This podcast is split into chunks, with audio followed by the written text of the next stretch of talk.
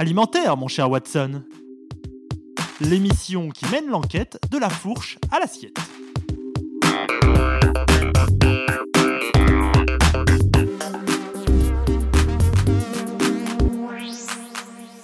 Emploi du temps minuté, budget ultra serré, le train de vie étudiant rime souvent avec alimentation déséquilibrée. Pas facile de consommer des fruits et légumes lorsque l'on étudie en ville et que l'on n'a ni le temps ni les moyens de faire pousser ses propres légumes. Alors pour éviter pesticides, herbicides ou OGM, sans forcément vider son porte-monnaie, de nouveaux circuits de distribution voient le jour dans nos campus. Des partenariats vertueux entre producteurs et jeunes consommateurs se mettent en place. Je vous emmène à la rencontre de Rémi pour une tournée des paniers.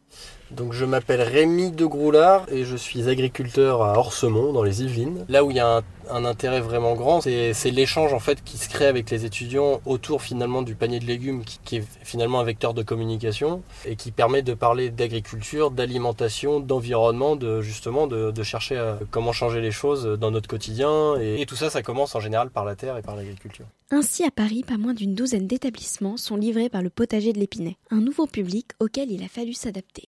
Les étudiants, est-ce qu'ils sont, euh, ils sont ouverts à goûter des nouveaux légumes ou est-ce que c'est difficile? Euh, alors ce qu'il faut c'est essayer mais sans abuser d'en mettre mais pas trop souvent. Pour des étudiants donc ils vont avoir autour de 20 ans, il y a encore un travail entre guillemets d'éducation à faire parce que la plupart viennent de, partir de chez eux, commencent à bah, choisir ce qu'il se faut à manger, choisissent, choisissent ce qu'ils veulent manger. À nous de sensibiliser en disant bah il faut jouer le jeu de la biodiversité. Quand on parle de biodiversité, de respect de l'environnement, il faut manger varié, il faut manger de saison, il faut s'adapter aussi aux conditions climatiques et aux difficultés qu'a le producteur. Du coup en mangeant aussi ce qu'il propose. À Sciences Po, cela fait maintenant 7 ans que les étudiants ont la possibilité de commander des paniers par cycle. Raison de santé, raison politique ou économique, chacun a sa motivation à prendre un panier de légumes, même si parfois cela demande un petit peu d'adaptabilité. Un moment convivial et de partage, bien au-delà d'une simple relation commerciale. Ça fait deux ans maintenant que je prends un panier. Et ça fait un... En fait, j'étais en master l'année dernière et là, je suis plus à Sciences Po, mais je continue à venir ici pour prendre mes paniers de légumes. Au-delà du bio, euh, ce qui me plaît surtout, en fait, c'est que ce soit local et que c'est produit en Ile-de-France. Je préfère acheter euh, ici qu'acheter du bio euh, qui... est importé du Pérou ou de l'autre bout de, la terre.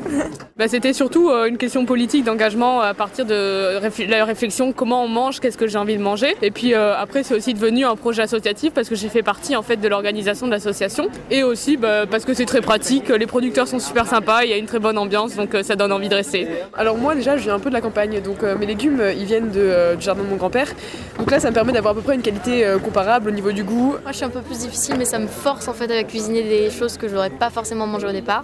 Je cherche des recettes et au final je me suis retrouvée à manger des navets. Et j'étais choquée, mais si j'aime les navets maintenant du coup.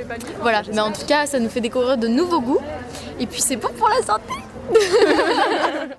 Alors étudiants, à vos marmites, à vos cuillères et à vos casseroles, sortez vos épices et vos livres de cuisine, prenez votre panier et rejoignez la map de votre campus. Et si elle n'existe pas, à vous de jouer pour faire venir carottes et navets dans votre université.